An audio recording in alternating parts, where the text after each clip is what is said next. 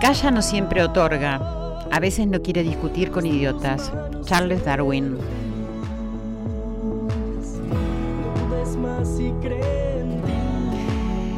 La convivencia no es una utopía. La pregunta no es por qué nos comprometemos, sino cómo los demás pueden ser tan indiferentes, dijo Aristides Álvarez, nuestro invitado de hoy.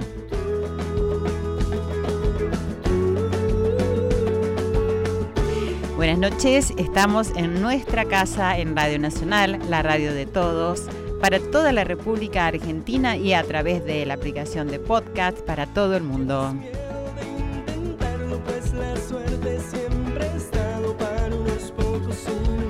Aquí estamos con nuestros queridos productores Irene Rose, Ale Segade, con nuestro querido operador técnico Fabián Panisi. Les damos una cálida bienvenida a nuestro programa de hoy.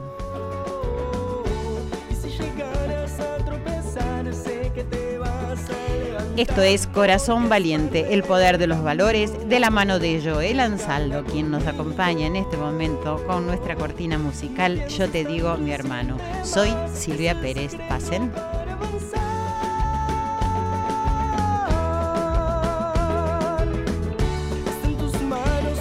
Muy bienvenidos queridos todos, todas, a este nuevo encuentro de corazones valientes que venimos atravesando todos los momentos que nos tocan en este tramo de la historia con mucha valentía y con dignidad y sobre todo con amor. Estas reuniones que generamos desde hace casi cuatro años nos ponen en un lugar maravilloso para encontrar el camino de la convivencia, integrándonos con respeto, diciendo lo que pensamos porque nosotros exaltamos el valor del diálogo y de las diferencias, del debate, del discernimiento, de la autoindagación, porque siempre digo que creemos que los tesoros más preciados están dentro nuestros. Y hablo de la verdad, la acción correcta, la no violencia, el amor y la paz, pilares sobre los cuales nos podemos plantar y encarar cualquier hecho y circunstancia que acontezca. Solamente hay que practicarlos antes de refutarlos, porque solamente la experiencia puede elevarlos al lugar que se necesita. Y eso lo digo siempre. No se puede contar qué es lo que hace decir la verdad, actuar como corresponde, estar en paz. Solamente hay que vivenciarlo eso. Y ahí lo van a comprobar. ¿Acaso la convivencia sea el tema social que más se está sufriendo actualmente? Y abarca tantos valores, ¿cierto? Desde la tolerancia, la aceptación, el compartir, sin violencia, con empatía. Pero últimamente se sale mucho a la calle y se vibra en esa sensación de intolerancia, ¿no? de acusación de unos contra otros, como si no fuéramos parte de lo mismo. Es que tanto cuesta mirar dentro de cada uno primero, digo, porque más fácil es buscar a alguien en quien descargar, ¿no? Alguien que quizás cometió un error de tránsito mínimo, o en el trabajo, que se equivocó, o en la escuela, y ahí se estalla, ¿no? Como si nosotros fuéramos perfectos. Y me pregunto, si lo fuéramos, qué contradicción tan grande, no poder enseñar, no poder tolerar, no poder ser pacientes, lograr que el otro pueda hacerlo. Dice la Cábala, que es esa interpretación mística que busca revelar la sabiduría oculta del mundo, que en estos días hay una energía en el cosmos que puede guiarnos hacia una nueva dirección.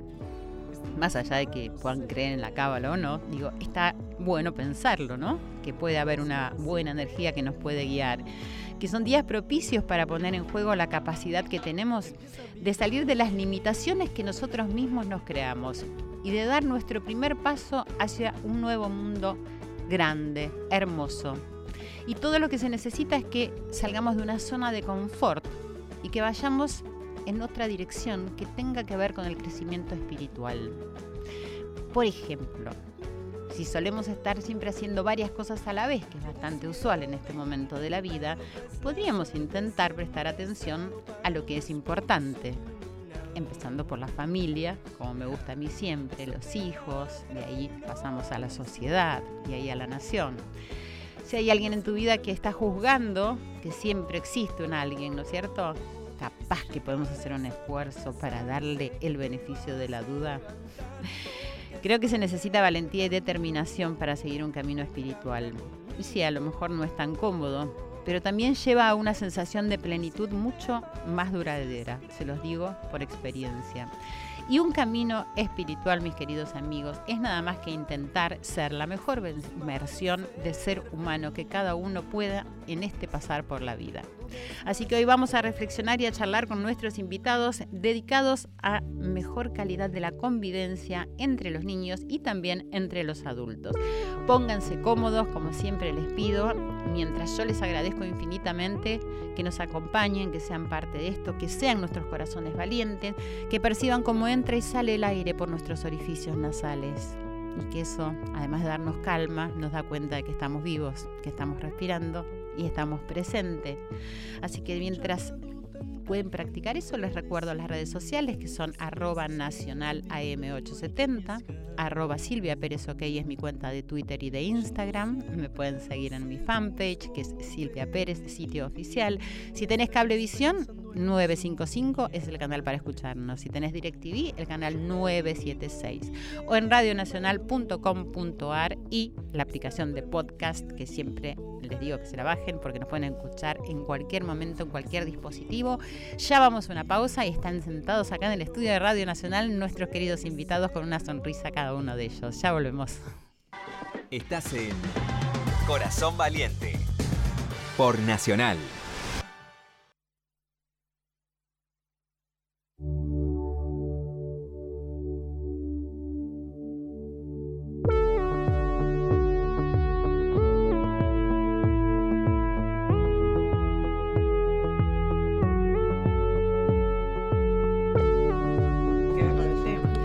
Acá estamos charloteando porque somos muchísimos. Uno, dos, tres, cuatro, cinco, seis. Estamos acá en el estudio de Radio Nacional.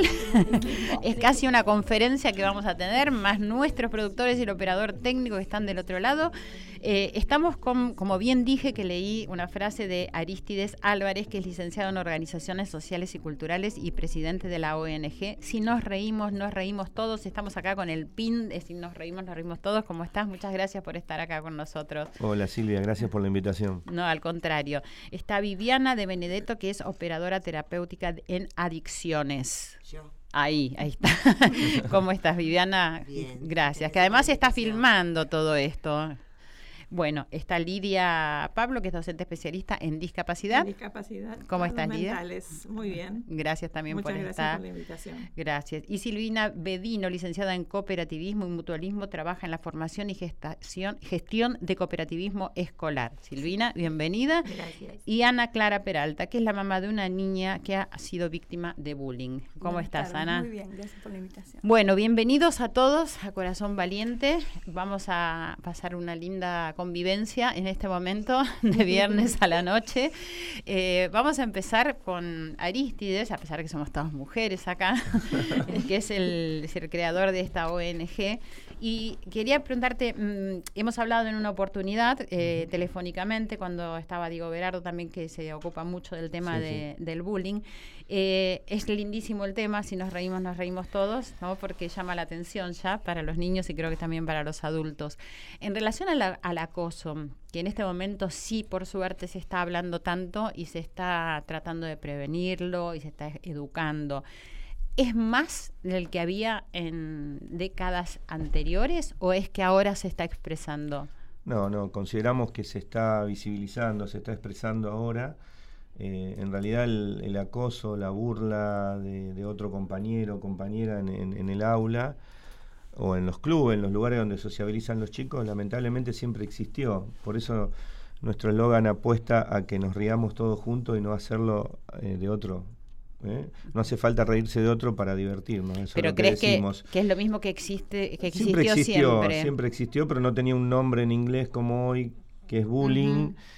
Y, tampoco le daban importancia. no le daban ¿no? importancia, estaba naturalizado. ¿no? Claro, Es como claro. que, bueno, sí, este, ya va a pasar, o bueno, y el gordo, y bueno, sí, y se la tenía que aguantar, eh, el, Tal que- cual. el gordo.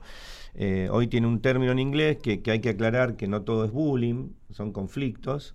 Para que sea bullying tiene que ser algo sostenido en el tiempo. Bueno, definamos lo que es bullying. El bullying es el acoso de uno o, o más chicos a, a un par, eh, se tiene que dar entre pares, eh, entre niños o adolescentes, y tiene que ser algo sostenido en el tiempo, hablamos de semanas, de meses. Y para que esto suceda, eh, indudablemente tiene que haber una inacción de los adultos que están presenciando esta situación. Entonces, eh, Mara Brauer, que es la autora de la ley de convivencia, eh, allá en el 2013, nos hablaba de un silencio pedagógico en el aula Mm. cuando para que se produzca el bullying.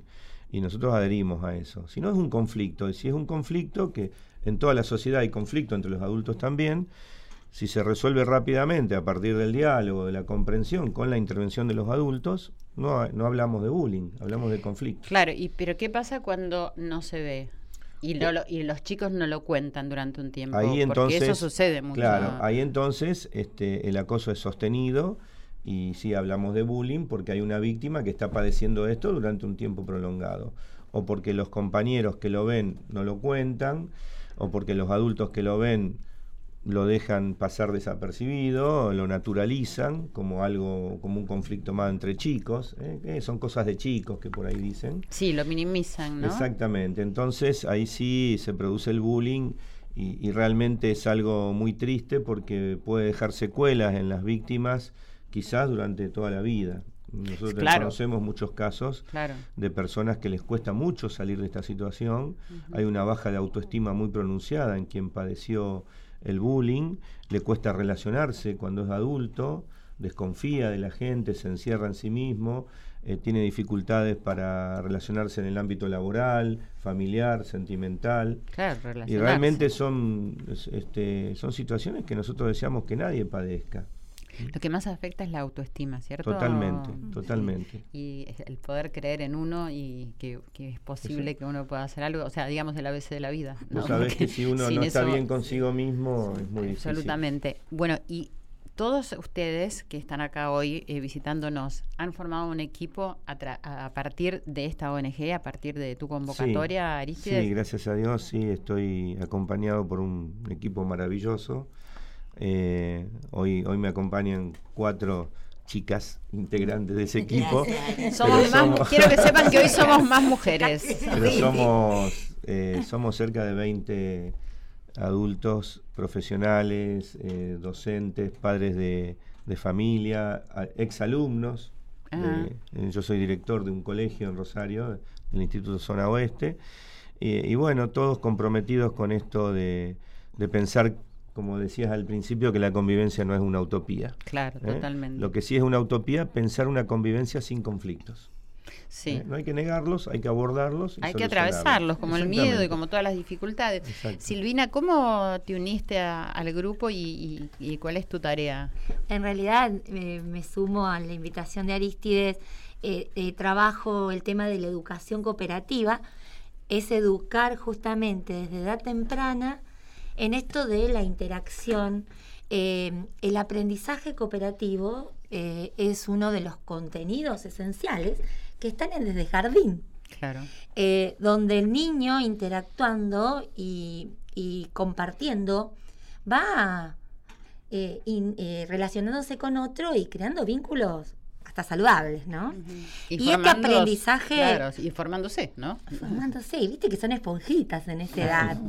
Eh, hazte que educo cooperativamente desde 2007 Mm. y, y bueno, yo digo que son mis cooperativitos, porque es decir, de chiquitito vos los entrenás en que juntos podés lograr grandes cosas, que podés mejorar tu aula, que podés mejorar tu escuela, que podés trabajar en equipo en tu familia para lograr cosas comunes y poderosas. Entonces vos decís, wow, existe otra manera de hacer las cosas. En lugar de hacerlas sola, la podés hacer juntos.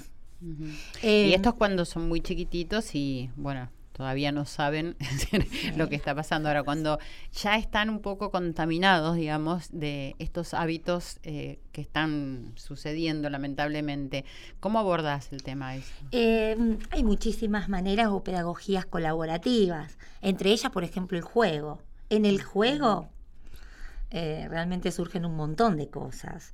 Eh, a mí me gustó mucho cuando me invitó a Aristides porque yo trabajo en masa, yo trabajo con 800 jóvenes, en despertar la conciencia eh, colectiva, porque hay que hablarle de estas cosas Claro. y descubrir este potencial interno y hacerles ver que la cooperación no empieza esperando que el otro coopere, comienza en mi metro cuadrado, en ese lugar donde yo elijo cómo lo quiero.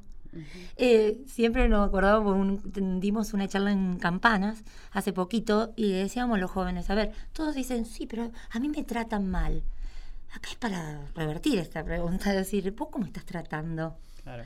Porque todo empieza desde mi lugar. Si yo genero paz desde mi lugar, seguramente que la respuesta va a ser otra, va a ser paz. Que es- eso es un hábito que tenemos que reaprender, porque estamos tan acostumbrados a mirar afuera, ¿no? Y no mirarnos a nosotros. Y creer que la culpa siempre la tiene el, el otro y el de afuera, que es muy difícil. Pero yo también creo que con los niños es mucho más fácil. Primero porque tienen menos tiempo de esos hábitos, entonces desandarlos también les lleva menos tiempo.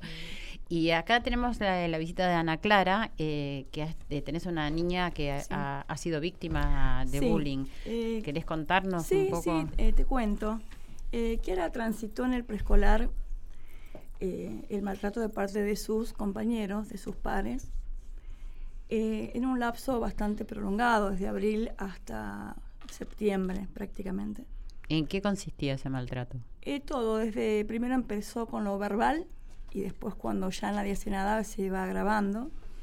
Terminó en coscorrones, en patadas, trabas para que se caiga, le rompían los trabajitos que ella estaba realizando. O sea, definitivamente eh, hay un adulto que no está mirando o que no empatiza. La empatía docente es, yo creo que la clave en el aula para que los chicos puedan entender otra manera de relación. A mí de todas maneras me gusta correr a Kiara de ese lugar de víctima, porque hoy está muy bien en otra escuela con un montón de herramientas que le pudimos dar por las terapias, por conocer personas como las que integramos la ONG. Sí, Eh, pero perdóname que te sí. interrumpa, pero tuviste que sacarla de Sí, escuela. lamentablemente ¿no? la tuve que sacar de escuela. Claro, porque Sí. también es un tema muy Sí. importante que hablemos, ese que las Sí, sí, sí. escuelas no se hacen responsables de lo que sucede. Yo también lo he visto, no, no- no es que me ha tocado vivirlo, pero lo viví de cerca. Sí. Y eso me parece indignante, Sí. que La las escuelas no de- se hagan Que la solución sea Claro, que la, sí. que solución sea el cambio de escuela. Claro. No es lo que nosotros Yo buscamos, que- es la última de las Sí. soluciones. No, y además es decir, una Sí. vergüenza para el sistema sí. educativo. Falla decir, todo, eh, falla la un fracaso. sociedad, Claro, falla- un fracaso. claro. No falla el niño, ¿eh? Mi hija es muy empática. colectivo. No, de hecho, no, pudo, pudo ella Salir adelante. eh, perdonar, inclusive. Eh, pero sí, fue lamentable, Pero tuve que correrla. Yo creo que fue de todas maneras lo más sano, porque no había de parte eh, de la institución ganas de hacer o de buscar herramientas. ¿Vos propusiste? dice- ¿Propusiste sí, en la sí, escuela? Sí. Hoy en la escuela que falta herramientas es porque no tiene empatía. Es mentira que no hay herramientas, herramientas hay un montón. Obvio, sí. Pero como dice Silvino, desde el hacer, ¿no? Claro. Desde el hacer, desde yo hago siempre, todos los días como mamá. Y la pregunta es, ¿y el resto? Vos, hacer una autocrítica y reflexionar, ¿estás haciendo? Porque yo hago un montón, no solamente por mi hija, por todos los chicos. Por eso hablamos de no ser indiferentes. Sin también- duda. Y Sí. me interesa igual, ¿cuántos años tiene tu hija? Ahora va a cumplir siete, el 18 de noviembre. Tenía cinco en ese momento. Tenía cinco. Cinco añitos. Una- una- Imagínate semejante impunidad De sin un dolor, por los chicos. además. Claro, y además de un dolor que también uno se pregunta de dónde proviene, ¿no? Ese maltrato, porque también está originado en lo que les pasa en sus hogares. Seguramente desde las duda. familias, seguramente No desde el hogar, ¿no? Por la falta de estos valores que mencionabas Claro. antes, ¿no? Del trato con respeto, de escuchas al niño. Eh, es lamentable porque del otro lado también hay chicos y yo de eso no me puedo olvidar. Claro, sin ninguna duda. Ujú. Y mm, Aristides quiere decir, ¿Qué pensás que es lo fundamental como para poder tratar esta problemática? Porque me parece que no es solamente eh, los docentes que son muy importantes, sino el tema de los padres, que es supuesto. fundamental. Siempre el tema de los padres es como básico, sí, ¿no? Totalmente. La, la educación eh, tiene dos pilares, la familia y la escuela. Y el Estado tiene que estar presente brindando herramientas y recursos. Eh, ¿Por qué las ONG existimos? Bueno, porque el Estado no llega. Claro, lamentablemente. llegar. Eh, pero el trabajo codo a codo de la familia y la escuela es fundamental, la confianza de uno al otro. Lamentablemente lo que pasa es echar culpas. Cuando suceden estas cosas, ah, la culpa la tienen los docentes, la escuela, y la escuela, la culpa la tiene la familia, que no apoya al niño, que no lo O te mandan a un terapeuta, Sí, Sí, pero, también. pero nadie busca realmente la- Sí. el problema Eh, de raíz y lo, y lo lo que- aborda y Lo que decimos continuamente, mirar, porque a lo mejor se te pasó, ¿no? Y decir, Sí. está bueno también Mirar. mirar y decir, ¿cómo me está pasando esto como institución, como escuela? Y parecería como que tenemos eh, los argentinos, no sé si pasará en todas partes del mundo, esta mirada de decir, yo no tengo nada que ver y decir, ocúpense Eh, ustedes. si Creo no que ese es el principal mejor no mal, me meto. Claro. el, Sí. el individualismo que hay en la sociedad. Claro, sí, y sí. la indiferencia. ¿eh? Sí. Mientras a mí no me pase, bueno, pobrecito, le pasa a él porque viste, la mamá, el papá. Claro, tiene problemas. Justificar eso, Sí, claro. Sí, exactamente. Justificar eso. Y bueno, vos, hijo, no te juntes, vení, quédate. Claro. También es difícil, es decir, para los padres, es decir, qué decirles. Por ejemplo, vos, Ana Clara, ¿tu hija te lo contó Sí, mi hija abiertamente me lo- desde eh, siempre? no, eh, tenía cinco años. Claro, entre que era muy primero- chiquita. Claro, empezó primero con eh, lo, lo corporal. Y Yo me doy cuenta porque empieza a tener síntomas, ¿no? El dolor de cabeza, las ganas de vomitar. eh, se descomponía antes de entrar a clase, salía como te va ahí con el dedito hacia abajo. eh, después empezó a decirme que le decían palabras feas. eh, y después ya empezó hasta a venir marcada. Ese fue el- límite. Uf. Bueno, pero tenemos recursos para que esto no pase más. Vamos a ir a una pequeña pausa y ya volvemos para charlar con todo este grupo de gente linda que está movilizándose para que nuestra convivencia en la sociedad sea buena, de calidad, mejor y para los niños y para los adultos. Ya volvemos. Silvia Pérez en la radio de todos. Corazón Valiente. Continuamos en Corazón Valiente.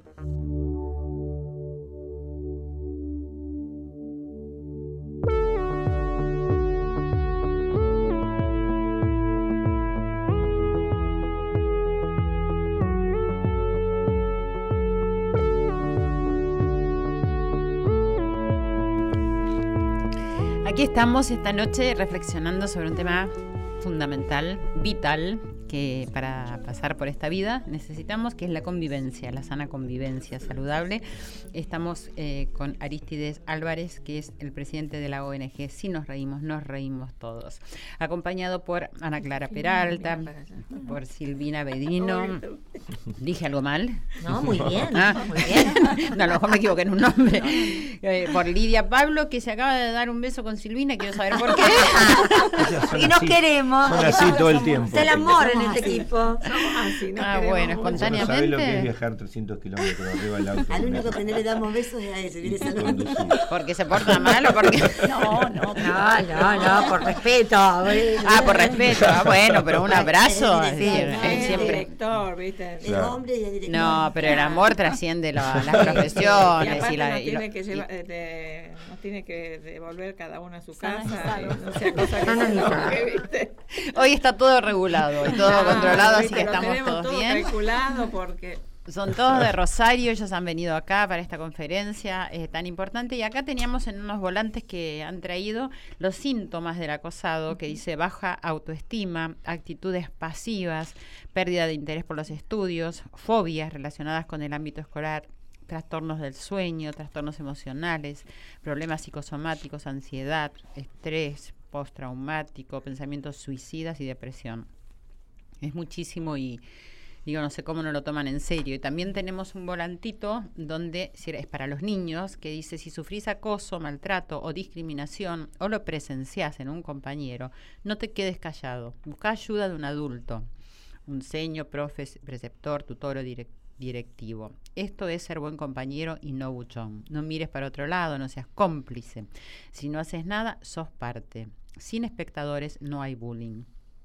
Ahora, este es un tema muy delicado, ¿no? Porque yo he presenciado cuando es decir, un niño eh, fue víctima de bullying en un colegio privado y una vez que se detectó, que detectamos que le estaba pasando esto, eh, acudimos a la escuela y en la escuela dijeron que iban a verlo, que no lo habían visto, cuando ya venía pasando hacía bastante tiempo.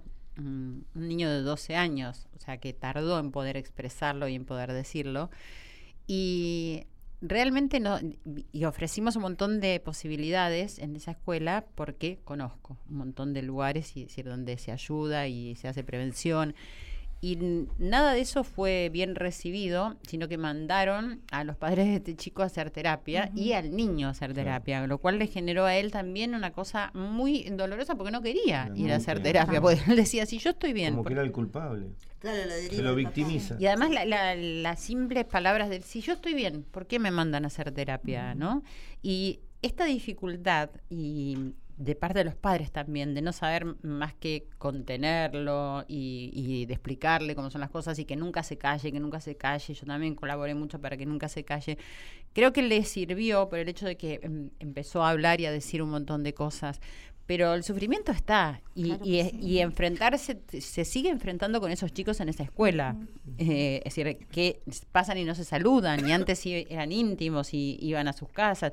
Entonces, eso está también una cosa que no se puede solucionar y que tendría que terminar, como decís vos, Ana Clara, en cambiar de escuela a un chico. lamentable porque siempre se, se corre a la víctima, pero también quedan eh, los otros chicos sin, sin ayuda, ¿no? Eh, lo van a volver a hacer. lo van a volver a hacer, van a buscar a alguien más. Y estos chicos van creciendo y van a terminar la escuela y la escuela no solamente tiene que formar buenos estudiantes, es la base para ser buena persona, la educación nace en casa y termina con el sistema educativo. Sin duda. Esto es así. Sí, sí, sí, la escuela te da toda la formación académica junto con la Yo creo que para lograr el bienestar tenemos que integrar todos y colaborar desde la ayuda mutua, desde la convivencia. ¿Cuáles son las tareas que ustedes desarrollan eh, en función de esta prevención o de la, tomar conciencia? Nosotros hacemos un abordaje integral del tema en, las instituciones escolares, en los clubes, que son los lugares donde los chicos pasan muchas horas y se forman, ¿eh? no solo en lo deportivo y en lo cultural o del conocimiento en la escuela, sino en, sociabilizar. Entonces, trabajamos fundamentalmente en esas dos instituciones y también trabajamos eh, con los adultos en, lo que es violencia y acoso laboral, siempre hablando de convivencia.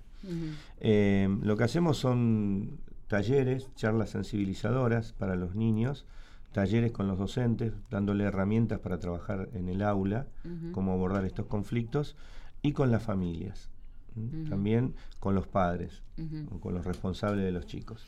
¿Y qué, y qué devolución tienen de, los niños y de los docentes y de los padres en relación a esto que ustedes, estas charlas que ustedes les dan? No, los chicos son los, más chicos son los más, los más flexibles, y los que más demuestran, los más que aceptan, y qué dicen, los más que toman conciencia, o reflexionan, comparten, hablan, ellos te das cuenta que necesitan hablar. Que no, que no tienen en la escuela el espacio, en muchas escuelas, para hablar, y ahí se expresan te cuentan situaciones, se animan a, contar lo que les pasa. Claro, eh, me hizo acordar que hace dos días atrás escuché en la radio eh, lo de las charlas TEDx eh, Río de la Plata que ahora se están convocando en las escuelas. Bueno, tuvimos, nuestra escuela fue la, primera en el interior del país, con ah, mucho orgullo lo digo. Qué increíble. Hicimos una, charla TEDx. Eh, hicimos dos charlas TEDx. ¿Sabes por qué me trajo a corazón lo que vos decís? Porque escuché a un chico que hablaba de 17 años y que decía, no sé, me sentí...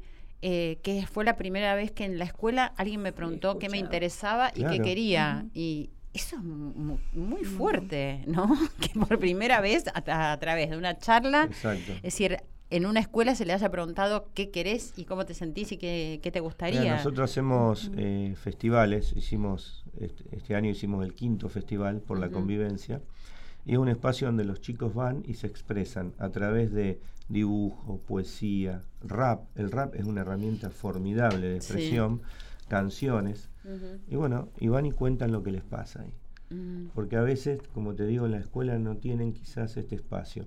¿Y ustedes Y- sacan material de ahí? De, Sí, de eso. muchísimo, Sí, muchísimo. O sea, eso ahora vamos a claro, hacer, es una oportunidad para. ahora después- vamos a hacer este mes en una galería eh, de arte que hay en Rosario y una librería muy reconocida. Vamos a hacer la muestra de estos dibujos que expusimos en el festival. Son dibujos que tienen un contenido, Silvia, increíble. Estuvieron ¿eh? en el- Claro. Eh, los chicos Cuenta, acá para que las chicas están hablando los y me quedo afuera. ¿viste? Las No, que se dan un beso y eso. Pero si la dejas hablar, cuenten, cuenten. programa. Contame, No, que estábamos Lida. diciendo que son este, los dibujos que se expusieron en el, Claro. en el festival. El festival Claro. hermoso. Que, O sea, fueron muchos chicos de otras escuelas, Ah. eh, era, era abierto. Y bueno, eh, yo los veía, o sea, que observaban mucho y esos dibujos y comentaban entre ellos sobre los dibujos. Ellos mismos. Entre ellos, entre ellos hablaban. Ajá. Y mira, los miraban y iban comentando, bueno, y iban señalando los dibujos que, que cada uno, o sea, les llamaba más la atención. Claro, con- Que de alguna manera van reconociendo reconociendo. las acciones. Exacto. Claro, eso es, es re importante, ¿no? Sí, igual y en, Soltando el, el dolor. y en el rap, te digo, el rap, te insisto con Claro. esto de que en las escuelas se trabaje desde la música, desde plástica, desde arte, desde el teatro. El teatro Bueno, como hace bueno, Diego Berardo. El y, teatro es- en, en las escuelas es fundamental. y Nosotros es tan tenemos- aleccionador lo del teatro. se sueltan un montón de Claro, claro. Y se Y- dan cuenta, de, de porque además es vivencial. Pero aparte, te, Entonces, te digo, cuando vos los motivás, eh, yo cuento siempre la experiencia esta del rap.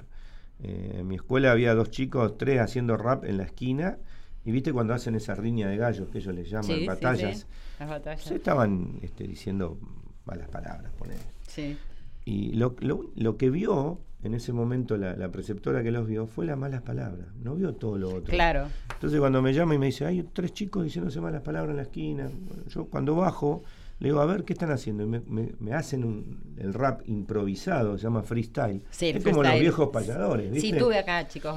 eh, yo, me quedé, yo me quedé sorprendido, le digo, esto es formidable lo que ustedes hacen. ¿No se animan a hacerlo con otro contenido, hablando de, De un tema.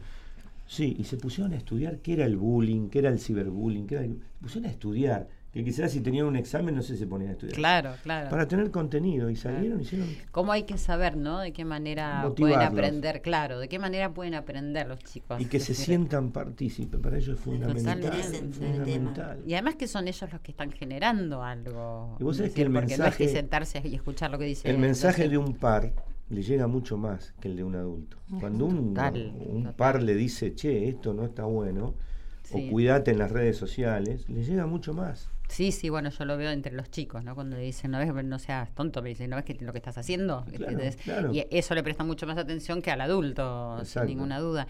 ¿Y cómo es ahora que están también implementando, es decir, el tema es decir, de tomar conciencia, cuánto el deporte El está deporte. ayudando a la convivencia, que con lo cual mm, yo coincido plenamente. El deporte, nosotros, bueno, apostamos mucho, primero, y Viviana también va a coincidir mucho más que yo en esto, en alejarlo de las adicciones, ¿no? Claro. El, el chico que hace deporte se va a cuidar en- con el alcohol, con el cigarrillo y con otras sustancias.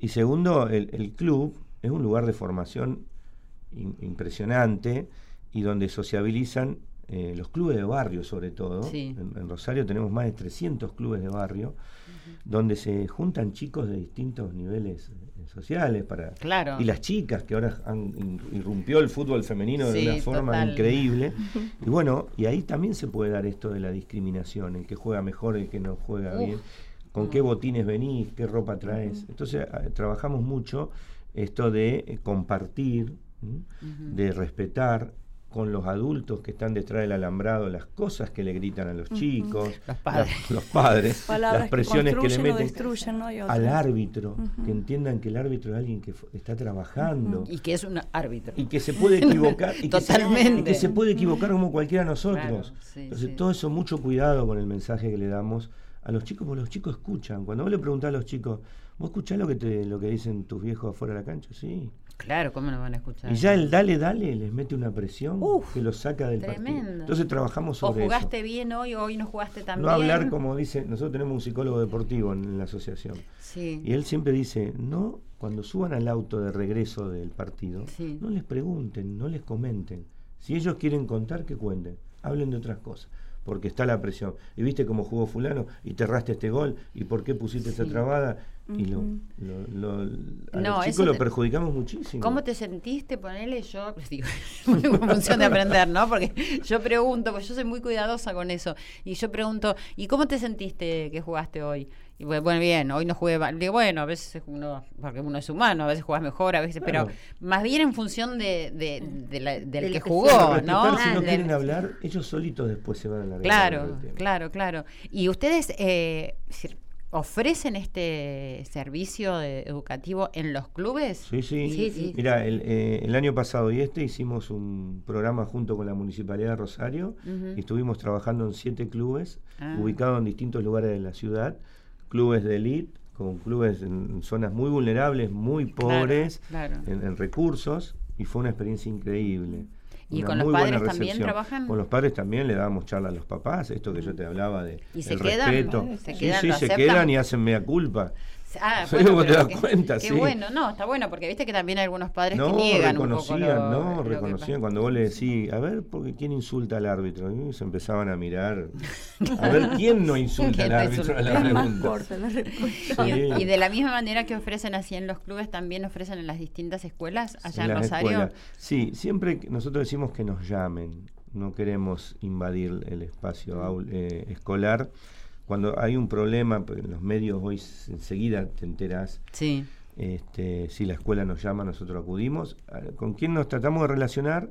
Como así la conocía Ana, es con la, la familia de la víctima. Ahí sí los tratamos de, re- de llegar a ellos y ofrecerle nuestra ayuda. Si la escuela te llama, vamos, porque a veces ir a la escuela a golpear la puerta o a llamar, por, por así No. decir, no funciona porque se sienten invadidos. Y en como- falta. Exacto, o, o como que nosotros solo podemos. Evaluado. O como que nosotros solo podemos, ¿viste? Claro. Y en esto hay que pedir ayuda. El que Sí, pide ah. ayuda está demostrando que quiere solucionar la cosa. Claro, y bueno, en la vida también, ¿no? En la Hay que vida, pedir para todo. ayuda y, y nadie puede solo con nada, Por ¿no? supuesto. Por algo no, no nació una sola persona en el mundo. Por supuesto. Y mm, eh, en, en tus trabajos, eh, Silvina, es decir, es decir, ¿acudís también a, la, a las Sí. escuelas o de- vas en la formación de talleres? Eh, esto esto de- del entrenamiento cooperativo y los valores que implican esto de trabajar juntos está dentro de la currícula, normalmente está dentro del programa institucional, los proyectos de El convivencia. artículo 90 de la Ley de Educación Nacional habla de que en la escuela se debe dar cooperativismo y mutualismo escolar. Y no se cumple. Y no se Es cumple. ley. sabía, mira. Artículo Hay 90 de provincias la que Ley están Nacional. más avanzadas que otras, ¿sí? Eh, pero hay instituciones que están trabajando y, eh, y trabajando con el Ministerio de Educación en esto del aprendizaje cooperativo. Y hay una instancia más que es para segundo ciclo del primario y secundario, que es la cooperativa escolar. Claro. La cooperativa escolar es un recurso pero pedagógico interesantísimo, donde eh, juntos emprendés eh, desde el asociativismo, que es opuesto al asistencialismo, que hoy hablamos tanto, una manera distinta de eh, mejorar tu escuela, de mejorar tu barrio. Eh, yo siempre cuento mi experiencia, mm, soy cordobesa y mi secundario me brindó ya hace 30 años atrás esta educación Claro. cooperativa. Mirá. Formamos una cooperativa escolar con 16 años donde no dejábamos que la cooperadora se ocupe de nuestra escuela, sino que con mi curso veíamos la necesidad de un ventilador, íbamos todos por ese, nos movíamos Por ese iniciativa propia. Contale lo del No. Banco de la Convivencia. Y, y- y- y esto genera un sentido de pertenencia, que no que Claro. nos toquen el ventilador de la escuela. Claro, claro. Claro. que no. Y hoy hablamos mucho de educación por reto. Vamos por ese reto, después vamos por un nuevo reto. Hay tantas cosas para hacer. Sí, sí. Y en el hacer, en el interacción con el otro, vamos generando un aprendizaje distinto. Claro, y además aprendemos de los demás también. Ese ¿no? aprendizaje significativo que vos hablabas antes. Claro, totalmente. ¿eh? Tenem- tenemos un proyecto que se llama Banco de la Convivencia, para que en cada escuela haya un banco pintado de color violeta, que es el color de... Mm. Que tenemos el pin acá. Exacto. Acá lo tenemos. No, bueno, acá la color. remera. Eh, un banco donde eh, en los recreos siempre están algunos chicos solitos, Mm. que son los que no se integran o no los dejan integrarse, o a veces se quedan en el aula. Bueno, que sepan que en ese banco siempre van a encontrar amigos o compañeros que lo van a recibir y lo van a escuchar. Y designar en cada eh, curso, en cada grado, en cada aula, dos o tres compañeros que estén en los recreos, que se vayan turnando en ese banco de la convivencia, esperando que se acerquen estos chicos. Un patrullaje. eh, Qué chiquito y simple y qué grande. Sí. ¿no? Es que coincidimos lo en que eso, puede las dar, cosas ¿no? simples. Y bueno, y- y, el primer banco lo hizo una cooperativa. Escolar. ¿Ya lo hicieron? Sí, Ah, Sí, sí. eh, eh, esta cooperativa escolar que se llama Los Recuperadores, en Córdoba, General Roca, ellos trabajan recuperando la basura. O sea, la basura para ellos es materia prima. Sí, en este caso, con cartón. Con cartones. sí. ujú. Hicieron el banco de la... Mirá. Y te digo que yo me senté y digo, acá me caigo. y, se la aguantó el No. banco. Claro, la profe responsable y él. ¿Y en algún momento le acercaron algo de todas estas propuestas, alguna de estas propuestas y proyectos al Estado? Eh, sí, sí. eh, en, en mi caso, en nuestra provincia, en el Ministerio de Educación, le acercamos la propuesta hace muchos años. Y debo decir que, bueno, recién el año pasado nos llamaron a integrar una mesa de trabajo provincial eh, contra el acoso escolar. Como única ONG del sur de la provincia. Y, y este año hicimos este, un par de actividades con el Ministerio de Educación. Pero bueno, fue un inicio. Ojalá que lo podamos sostener. Ahora Claro. estamos viviendo una etapa ¿viste, de transición, de Sí, cambio de gestión, sí. pero creo que esto trasciende lo- las Totalmente. gestiones. Así que apostamos a que, que Claro, hay con eso. prioridades que, decir, hablaba el otro día también acerca del cuidado del medio ambiente, es decir, que no tienen que ver ni con ideologías, Son y que no tienen, Estado. claro, es decir, que son Claro. y son prioridades, Por porque supuesto. la educación es el- y la alimentación es lo primero que se necesita, Por y bueno, y cuidar el medio ambiente, porque si no no vamos a tener comida y no vamos a tener para alimentarnos, es toda una cadena. Una institución que también con la cual trabajamos mucho, bueno, yo soy Rotario y Lidia también, con el Rotary, eh, que también nos proporciona un banco, o sea que vamos a ir buscando... Esto del banco me, me parece increíble, que es- esto hay que acercarlo al Estado porque es algo Sí, económico, y no es que no cuesta nada, nada. y que es una señal que puede Es estar en todas las escuelas de todo el país. Claro, es un ¿no símbolo, cierto? como símbolo. Exacto. ¿Viste como el banco eh, rojo que es contra las víctimas de violencia de género? Claro, Bueno, por eso digo, entonces, eso me Sí. parece que merece mucho elevarlo a- al, al sistema educativo porque, por es, primero que nada, porque es económico, entonces no, ya no tienen la primera Totalmente. respuesta de decir no tenemos plata. Totalmente. ¿no?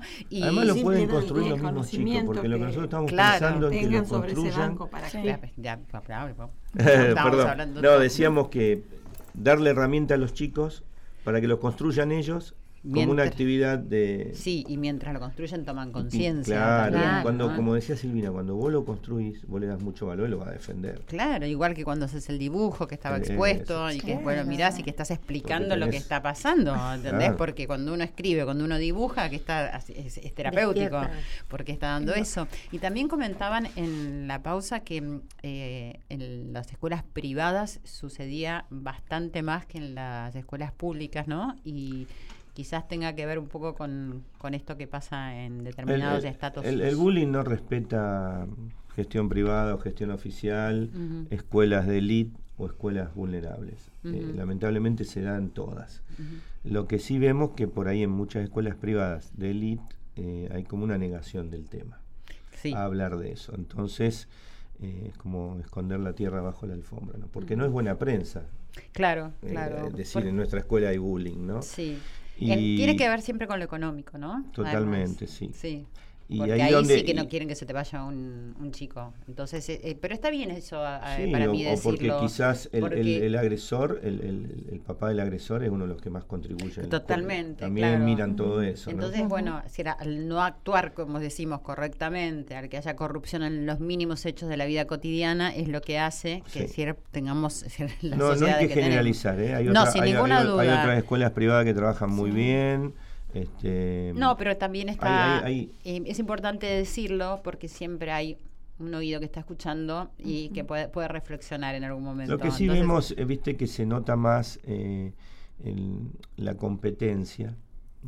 Eh, a ver en qué auto venís vos, en, en qué camioneta, Ah. a dónde te fuiste de viaje, Claro. que si tenés el iPhone último o no. Vemos esas cosas que generan Y eso- generan violencia. ¿no? Claro, y el bullying también, Totalmente. ¿cierto? ¿no? es, es Y la insensibilidad, que para nosotros es Sí, un la tema. indiferencia, la indiferencia. La indiferencia. La indiferencia. En cambio, en las escuelas más vulnerables se da el bullying por otros factores, porque se relacionan los chicos más violentamente porque viven Claro. por ahí en, en- en familias donde Pero más directos son, o sea, más no- directos. van al bife directamente. Sí, sí, lamentablemente sí. lamentablemente sí. Pe- ¿Y creen que esto también ocurre en, en los adultos y en los lugares de trabajo? Porque en realidad es algo, decir, que, decir, obviamente lo de los chicos es muy terrible, pero es- está sucediendo en todos los ámbitos. Ve- vemos que hay un correlato entre las, las personas que fueran víctimas de acoso en las escuelas, que muy Ah. probablemente lo vuelvan a hacer en el trabajo. Mira. El que era el gordo en el, en el aula, en la escuela primaria y en la secundaria, lo va a seguir siendo en el trabajo. Por más Esa que pese etiqueta. 45 Esa kilos. etiqueta. Sí, ¿viste? porque Por además, más hay- que Y además tiene la autoestima, él ya se mira y se ve el gordo. ¿Y, y crees que lo, lo que sucede hoy en día con el acoso en, en el trabajo o el maltrato o el destrato y en la calle y todo eso también tiene que ver con, decir, con lo que venimos arrastrando de chicos? Sí, con no saber relacionarnos. No saber ser vincularnos, No saber ¿cierto? vincularnos, son- la intolerancia. intolerancia, La intolerancia. sí. Lo que hablabas vos al principio de, de estar siempre echándole la culpa al otro, no hacernos cargo nosotros, ¿no? Sí, sí, sí. Aparte de la intolerancia a las diferencias, porque eh, yo siempre digo que eh, el problema no es ser diferente, sino el ser indiferente. Sí, sin duda. Creo que Ujú. es- eso debe ser lo- la peor agresión y Sí. el dolor más grande es la indiferencia. Sí, ¿Cómo, sí, cómo, eh, siguió el desarrollo de tu hija? ¿Cuántos años tiene ahora? ¿Siete me Va a dijiste? cumplir siete, tiene seis todavía. Con el hecho de haberse cambiado de escuela Sí, y ella haber cambió vivido... dos veces desde ahí, porque terminó, eh, conseguimos una escuelita en el mes de octubre de ese mismo año. Si bien O sea, podía antes de terminar el ciclo Sí, yo quise cambiar. cambiar. su historia. Yo quise cambiar, darle la oportunidad de eh, entender de que no todos los chicos son iguales, de que se pueden hacer eh, no muchas cosas, que no todas las escuelas son iguales, que no todos los adultos, porque ella perdió la confianza por sobre todo en ese adulto que yo enseñé a querer como la segunda madre. Claro, claro, es que es así. ¿no? ¿entendés? Sí. Bueno, entonces estuvo octubre, noviembre diciembre en una escuelita eh, con un grupito más reducido, unos docentes, no, de- desde, como dice Ariste, desde el que te abría la puerta hasta el último que te saludaba, una cosa maravillosa. Qué suerte. La escuela tenía otras cositas, como decía él, teatro, cocina, otra manera también de, de compartir. Estuve un tiempito, pero no tenía primaria. Recién este Ah. año abrieron la primaria. Ajá. Así que yo la volví a, volví a la pública. Ujú. Es genial. Es como dice eh, Aristides, no importa si es público o privado, importa el contenido de la misma, ¿no? La empatía, el ganas de, de- las ganas de trabajar, de hacer por los chicos. Eh, esto de ponerme en el lugar, de pensar antes de hablar y de decir cómo puedo afectar una vida. Eh, y bueno, hoy está muy bien, maravillosa, está terminando el primer grado, totalmente Y más integrada, alerta y, también más alerta a lo que puede suceder, o sea, comprendió Muchísimas más herramientas. Claro, porque aunque era muy chiquita, Muchísimas debe ya tener incorporado Hoy que te ese es- puedo firmar y asegurar que jamás va a volver a permitir que la maltraten. Trabaja con nosotros Además, en la asociación. trabaja- reparte Trabaja- reparte ¿En serio? Reparte volantes. volantes. Sí, sí. Reparte volante en la plaza, Sí, me con la felicidad que la llevan ves puesta. Silvia y conmueve. Claro. Si detecta va y avisa, Ah, le dijeron tal esa. cosa, ella es justiciera, resistente, resiliente. y lo habla con sus amigos, por ejemplo, de la Sí, tiene un de- grupito reducido eh, de amistades. Yo de todas maneras le, le enseñé que por ahí amigos no es cantidad, sino calidad. Entonces Claro. por ahí es más sano Pero digo, puede tener- charlarlo, puede expresar Sí, ella, ella y, y son mellis mis hijas. Y la Ah. hermana totalmente empoderada, eh, así, lineal. O sea, que eh, la experiencia le, le sirvió para de tomar hecho, las por ahí riendas nos de... reímos con Es mi que eso marido. es, eso es lo que se llama resiliencia, Sí. ¿no? Total. De hecho, nos reímos con mi marido porque por ahí, como cualquier familia, pero no, pero fíjate esto o aquello gustado. Mamá, hablaré bien porque lo voy a decir Aristides.